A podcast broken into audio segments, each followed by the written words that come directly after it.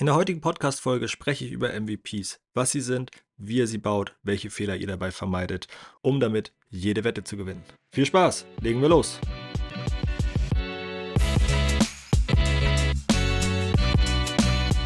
Heute geht es um MVPs. Ich freue mich, dass du eingeschaltet hast. Ich freue mich, dass du zuhörst. Wollen wir gleich loslegen. MVPs, Produktentwicklung als Wetteinsatz. Wie komme ich dann auf den Wetteinsatz? Das möchte ich dir erklären. Wenn du ein Produkt entwickeln möchtest oder wenn du eine Funktion zu deinem Produkt hinzufügen möchtest, tust du das immer basierend auf einer Annahme. Das heißt, du malst dir irgendwie aus mit einem neuen Produkt, könntest du ein Geschäftsmodell erschließen oder ein Geschäftsmodell begründen und Geld verdienen. Du kannst dir aber auch sagen, die Annahme treffen, mit diesem Feature, mit dieser Funktion stifte ich einen neuen Nutzen für meinen Kunden, für die Zielgruppe. Das ist ja erstmal eine schöne Annahme, doch wenn wir jetzt das mal so rumdrehen, dass es eine Wette wird, wird das Ganze gleich ein bisschen spannender. Das heißt, ich formuliere meine Annahme in eine Wette, die lauten kann, ich wette, die Zielgruppe XY ist bereit für einen Service, der es ihnen erleichtert, die Aufgabe XY effizienter zu erledigen, Geld zu bezahlen. Also eine Zielgruppe ist bereit für einen Service, einen Nutzen Geld zu bezahlen. Könnte eine Wette sein. Ich wette, dass mit der Implementierung einer Online-Bestellfunktion der Umsatz um 10% steigt. Ist eine Wette. Man kann auch die Wette formulieren, ich wette, dass wir mit dem Einsatz eines Chatbots den Aufwand im Kundensupport senken können.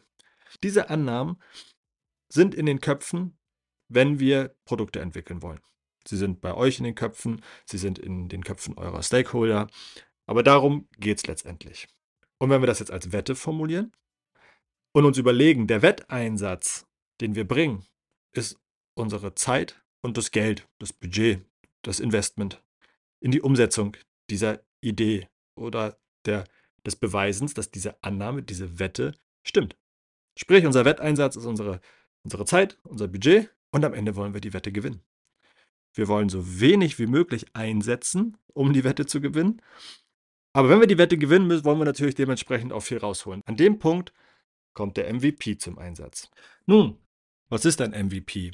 Ich denke, viele von euch wissen, was ein MVP ist, haben davon schon gehört. Dennoch möchte ich einmal kurz darauf eingehen, was ein MVP ist und ein bisschen erläutern, was ihn auszeichnet.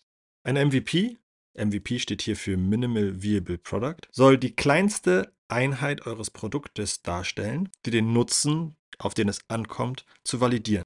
Einfach ausgesprochen heißt es, baut nur das Nötigste, was es braucht, damit ihr euren Nutzen, eure Funktion oder das, was am Ende das Produkt erreichen soll, auch darstellt. Das soll dazu dienen, dass ihr genau diesen Kernnutzen validiert und dabei so wenig wie möglich Ressource dafür einsetzt, also euren Wetteinsatz. So wenig wie möglich Zeit und Geld in etwas stecken, um es zu validieren, dass die Annahme auch stimmt. Also ihr die Wette gewinnt. Das ist im Kern ein MVP. Dabei geht es auch darum, ein MVP ist dafür da, um schnell an den Markt zu kommen wenn ich wenig Zeit und Geld investiere, um einen Kernnutzen zu entwickeln, kann ich damit auch schnell an den Markt gehen. So, und wenn ihr damit auch schnell an den Markt kommt, habt ihr schnell Antworten und wisst, lohnt es sich jetzt mehr Ressourcen reinzustecken oder weniger. Das ist erst einmal der Sinn des MVPs. Wenn ihr ein MVP entwickelt, konzentriert euch dabei immer auf das Wesentlichste. Die Funktion, die es braucht, um euer Produkt, um euer Nutzen, euer Geschäftsmodell aufrechtzuerhalten. Alles andere wegschneiden alles andere nicht bauen und wirklich pragmatische Lösungen finden, die dazu dienen, das Produkt zu testen, also das Geschäftsmodell zu testen oder die Funktion zu testen, die Annahme zu stützen oder eure Wette zu gewinnen. Mit dem, was ihr dann habt, könnt ihr Feedback sammeln. Ihr könnt anfangen, schnell an den Markt zu kommen, könnt Feedback einsammeln und herausfinden, wo ihr vielleicht noch Stellschrauben nachdrehen müsst oder nicht. Wichtig bei der Entwicklung eines MVPs ist es auch, schnell in die Umsetzung zu kommen. Also nicht lange nachzudenken, nicht lange rumzuzögern, theoretisch darauf rumzudenken, ob die Wette nun gewinnbar ist oder nicht, sondern fangt an. Es geht ja genau darum, risikoarm zu bleiben, wenig Ressource und wenig Zeit zu investieren. Also worauf warten? Los geht's. Mit jedem weiteren Nachdenken wird mehr Zeit investiert. Natürlich solltet ihr Annahmen vorab gucken, ob ihr die schon mit Zahlen belegen könnt. Einfach eine Annahme zu treffen und loszurennen, ergibt keinen Sinn. Man sollte natürlich sich den Markt anschauen, Zielgruppen anschauen und aus einer gewissen Erfahrung heraus und einer gewissen Datenbasis heraus eine Annahme stellen und überhaupt eine Wette einzugehen. Gehen wir mal zum Thema Sportwetten. Ihr würdet ja auch nicht auf ein Pferd, das ihr überhaupt nicht kennt, einfach mal wetten, sagen, ja, das gewinnt. Ne, das tut ihr ja nur, weil ihr wisst, wie schnell ist dieses Pferd wie schnell sind alle anderen Pferde. Und aus dieser Erfahrung heraus und aus diesem Wissen heraus, aus der Datenbasis heraus, kann man überhaupt eine Annahme treffen. Also das sind die Hausaufgaben, die man tun sollte. Wenn man diese Hausaufgaben aber gemacht hat, wartet nicht, zögert nicht, zieht durch. Es gibt ein paar coole Beispiele für MVPs und wo Unternehmen MVPs eingesetzt haben, die ich jetzt einmal ein bisschen erläutern möchte. Airbnb ist zum Beispiel so ein Produkt, das mit einem MVP gestartet ist. Als Airbnb an den Markt gegangen ist, hatten sie eine einfache Website, auf der ein paar Angebote zu finden waren. Und auch nur sehr regional, rund um die Bay Area von San Francisco. Dort konnte man sich die Betten mieten, um dort zu schlafen. Diese Lösung, die sie gebaut haben, diente erstmal dazu, um herauszufinden, ob überhaupt Menschen bereit wären, ihre Zimmer zu vermieten und andere bei Fremden wiederum zu übernachten. Spotify, als Spotify an den Markt gekommen ist, war es sehr runtergedampft in seiner Funktionalität. Aber es ging auch erstmal nur darum, ein Tool zu bieten, das Musikstreaming so rasant schnell bietet, dass es halt von den Nutzern angenommen wird, ohne Latenzen und immer sofort alle Musik der Welt in der Hosentasche zu haben. Darum ging es. Und alles andere, alles andere wird konsequent weggeschnitten, bevor man nicht diesen Nutzen generiert hat, um zu beweisen, dass Menschen dafür Geld bezahlen würden. Und dass es funktioniert, auch dass es technisch funktioniert, musste ja da auch bewiesen werden. Ein Klassiker, der als Beispiel für MVPs immer wieder benannt wird, ist das iPhone. Als das iPhone auf den Markt gekommen ist, hatte es eine Handvoll Apps. Also man kann es sich gar nicht vorstellen, aber was war auf dem iPhone? Dort waren Apps wie Nachrichten, also SMS damals noch, Kalender, Fotos, Kamera, Wetter, Maps und Notizen und der Wecker. Das war's. Entscheidend noch der Browser. Das waren die Apps. Es gab keinen App Store, das heißt, man konnte sich auch keine weiteren Apps hinzuladen. Es gab keine Copy-Paste-Funktion. Es gab auch keine Notifications. Das war alles nicht vorhanden.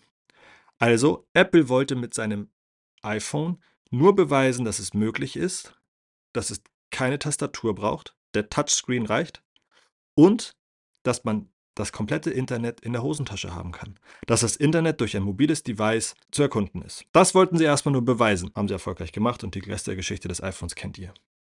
Mein letztes Beispiel ist noch Amazon. Als Amazon an den Start gegangen ist, haben sie nur Bücher verkauft. Und damit wollte Jeff Bezos, der Gründer von Amazon, auch nur beweisen, dass es möglich ist, in bestehende Geschäftsmodelle zu gehen und anhand der Marge dieser Geschäftsmodelle selber noch zu verdienen. Und das hat, hat, er mit Büchern gestartet. Warum? Bücher lassen sich unheimlich gut lagern, lassen sich gut versenden, sind also im Handling recht einfach. Wie kommst du jetzt nun zu einem MVP? Was sind so die Schritte und was sind Tools, was sind Möglichkeiten, um einen MVP zu entwickeln? Um überhaupt erstmal herauszufinden, was sind denn die Kernfunktionen, die du brauchst, um deine Annahme, deine Wette zu gewinnen? Was sind die Kernfunktionen, die du brauchst, um dein Produkt lebensfähig zu machen? Empfehle ich dir die Methode des User Story Mappings. Da gehe ich jetzt nicht zu tief drauf ein, weil es ein visuelles Team ist, ein Mapping. Und ich denke, ein visuelles Thema hier im Podcast zu besprechen, ähm, wird nicht unbedingt dienlich sein.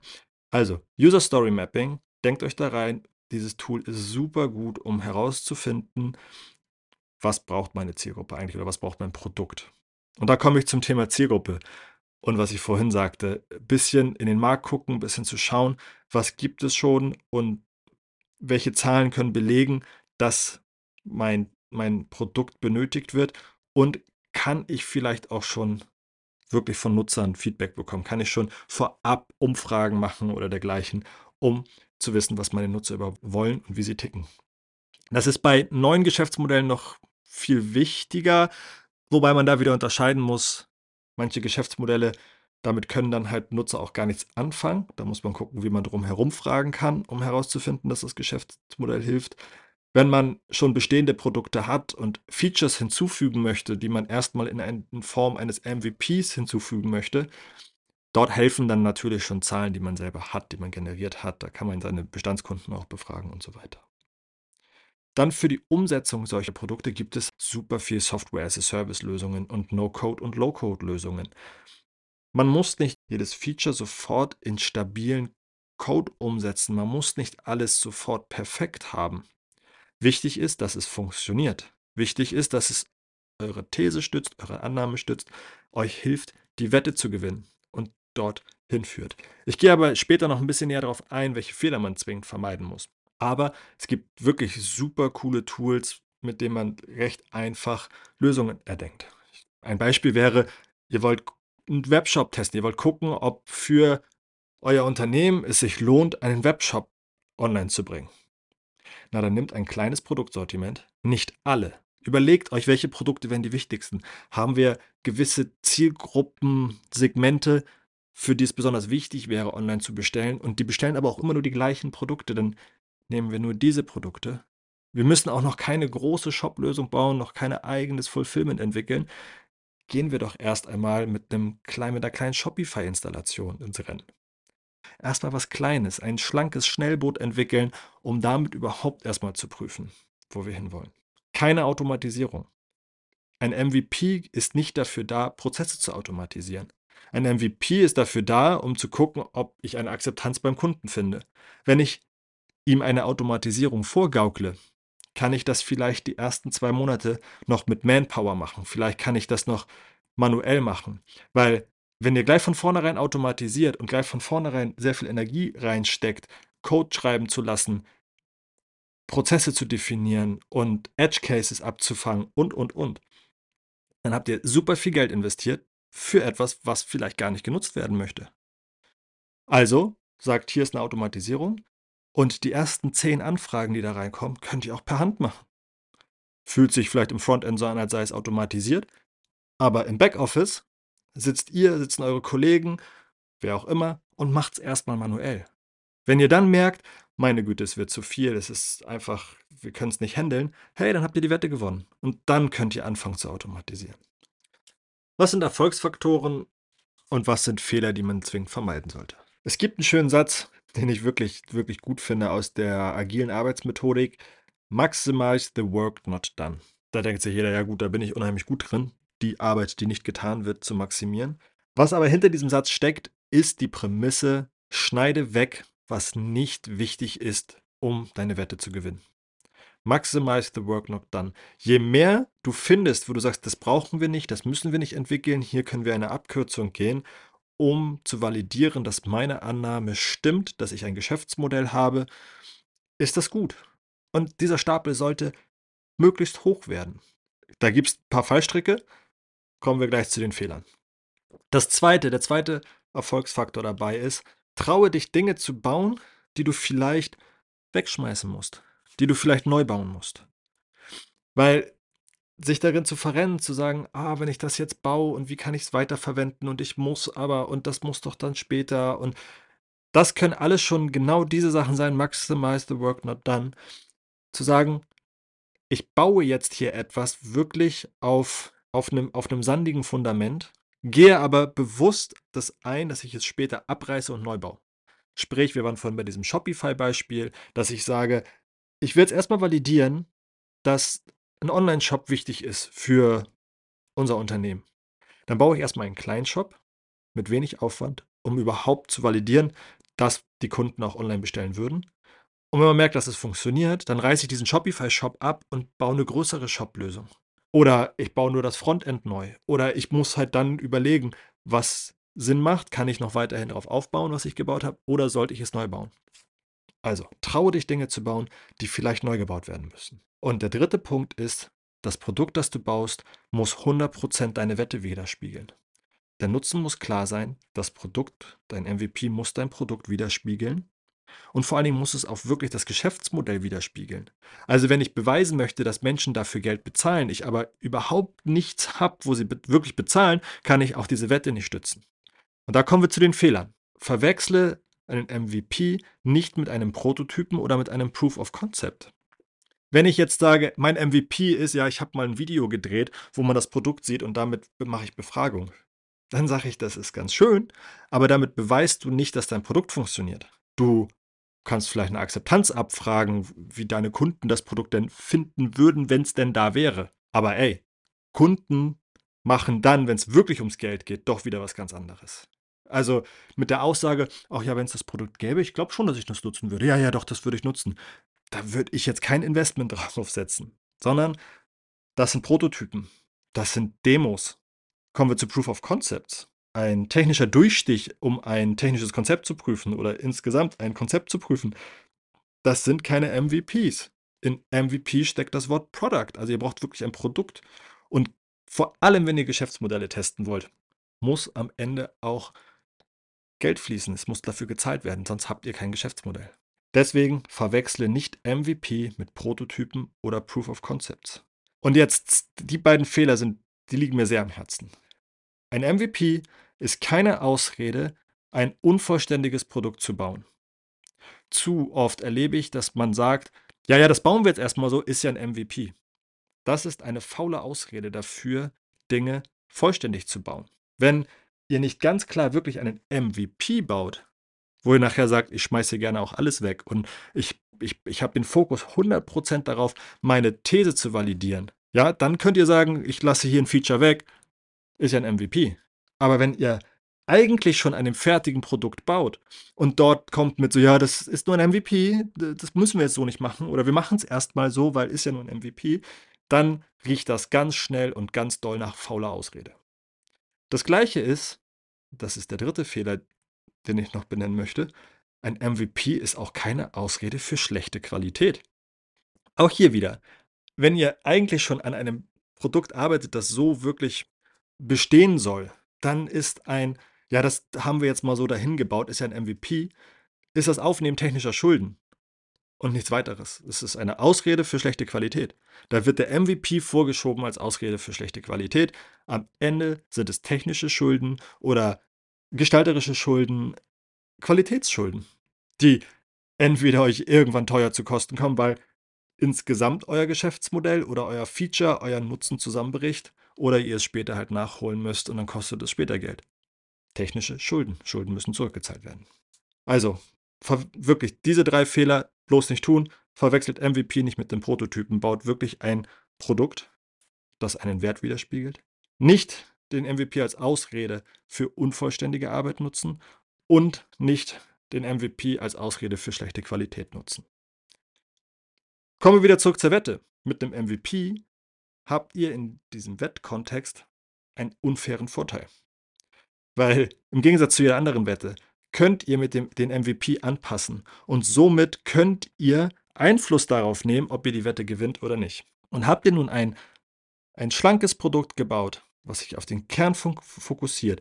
Ihr habt eine schlanke Struktur aufgebaut, seid ihr in der Lage, flexibel und schnell den MVP zu drehen. Ihr könnt, ihr könnt vielleicht Dinge feinjustieren. Ihr könnt Features nochmal überdenken und vielleicht doch nochmal was hinzufügen, um zu schauen, ob ihr nicht doch damit eure Wette gewinnt. Und das ist halt der große Vorteil. Das ist, wie sind wir wieder bei der Sportwette beim Pferd, als würdet ihr sagen, na, im Rennen, na komm, Jetzt gebe ich dem Pferd doch nochmal ein Leckerli und dann läuft es doch nochmal schneller. Ah, doch gewonnen. Das ist, das ist das Coole daran, wenn man diese Wetten eingeht und ein MVP hat, um diese Wette letztlich zu gewinnen. Wie ihr an Feedback kommt, um zu wissen, was ihr an dem MVP anpassen müsst, damit ihr dann doch noch die Wette gewinnt, da bin ich am letzten Podcast drauf eingegangen. Hört da gerne nochmal rein. Abschließend nochmal, was hat der MVP für einen Impact auf das Business? Aus der Marketingperspektive sind MVPs natürlich aus zweierlei Gründen hilfreich. Erstens, ich habe diese Risikominimierung. Das heißt, bevor ich viel Geld in etwas investiere, kann ich es validieren und es testen. Und zum Zweiten fällt es mir dadurch leichter, auch meine Strategie auszurichten. Ich kann schneller Strategieentscheidungen treffen, wenn ich das anhand Validierung, schneller Validierung und schneller Time to Market teste. Aus Sicht des Designers habe ich einen ähnlichen Vorteil. Ich kann schneller adaptieren, reagieren und das Produkt so designen, dass es auch wirklich einen Nutzen stiftet. Auch hier, meine Ressource wird sinnstiftend eingesetzt. Das heißt, ich kann in Ruhe arbeiten, eine Lösung ausarbeiten, mache aber auch nicht zu viel, die dann, was nachher vielleicht gar nicht genutzt werden kann. Und das Gleiche gilt auch für die Technik sowohl der Programmierer als auch die eingesetzte Ressource, die Technik, die dort hinter steht, kann exakt auf den Nutzen, den ich auch brauche, gewählt werden. Für den MVP wird es was Leichtgewichtiges, Software as a Service oder No-Code, Low-Code-Lösungen. Ich kann mir wirklich etwas Einfaches zusammenbauen, um herauszufinden, was braucht es am Ende wirklich? Welche technische Infrastruktur muss ich als Entwickler stellen? Welche Programmiersprachen muss ich nutzen? Wie muss ich Funktionen strukturieren und aufbauen, um nachher wirklich ein valides Produkt zu bauen? Daher ist der MVP für alle Geschäftsbereiche, sowohl das Marketing als auch aus der gestalterischen Brille und der technischen Brille, unheimlich werthaltig, weil in allen drei Bereichen zahlt der MVP darauf ein, wirklich ressourcensparend das Richtige zu tun. Das soll es gewesen sein, rund um MVPs von meiner Seite heute hier. Das Thema ist natürlich riesengroß, hat viele Facetten, viele Aspekte. Wenn ihr Fragen habt, wenn ihr Anmerkungen habt, wenn ich was vergessen habe, schreibt mir gerne auf jan.pixelwerte.de. Sonst bleibt mir nichts weiter, als euch viele gewonnene Wetten zu wünschen. Geht raus, wettet, was das Zeug hält und mit den MVPs könnt ihr das validieren. Ich freue mich über jedes Abo, über jede Review. Meldet euch, schreibt mir, bis dann, euer Jan. Ciao, ciao.